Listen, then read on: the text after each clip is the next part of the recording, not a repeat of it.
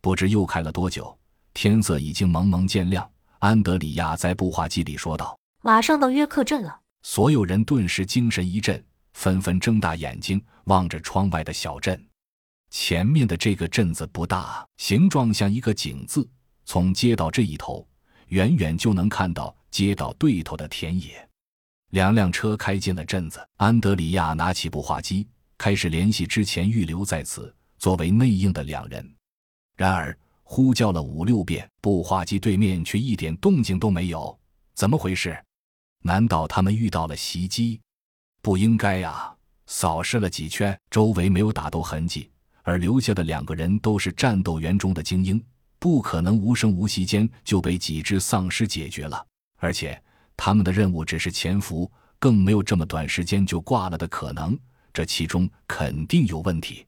除了驾驶员，所有人都跳下车，举起武器，开始呈一字队形前进搜索。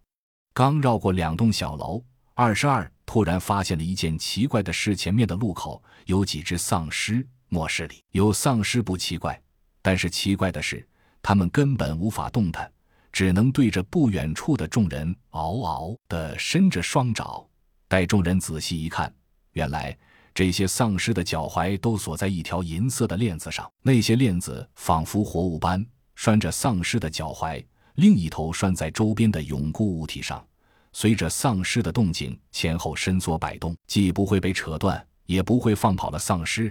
这个东西好精妙，绝不是丧尸们随机碰上的，而是有人专门设置的陷阱。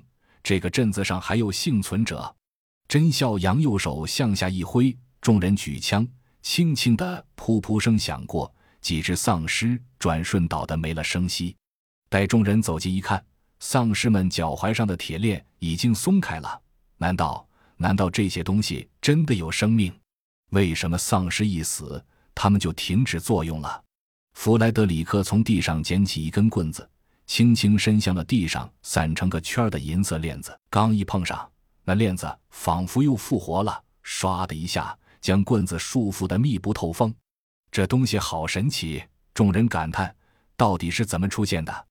甄孝阳把能力放到最大，警惕地关注着四周的风吹草动。忽然，他又发现了一个问题：似乎有什么东西正在靠近。能力感觉得到，就来自东面。但肉眼却什么也看不到，近了，又近了，更近了。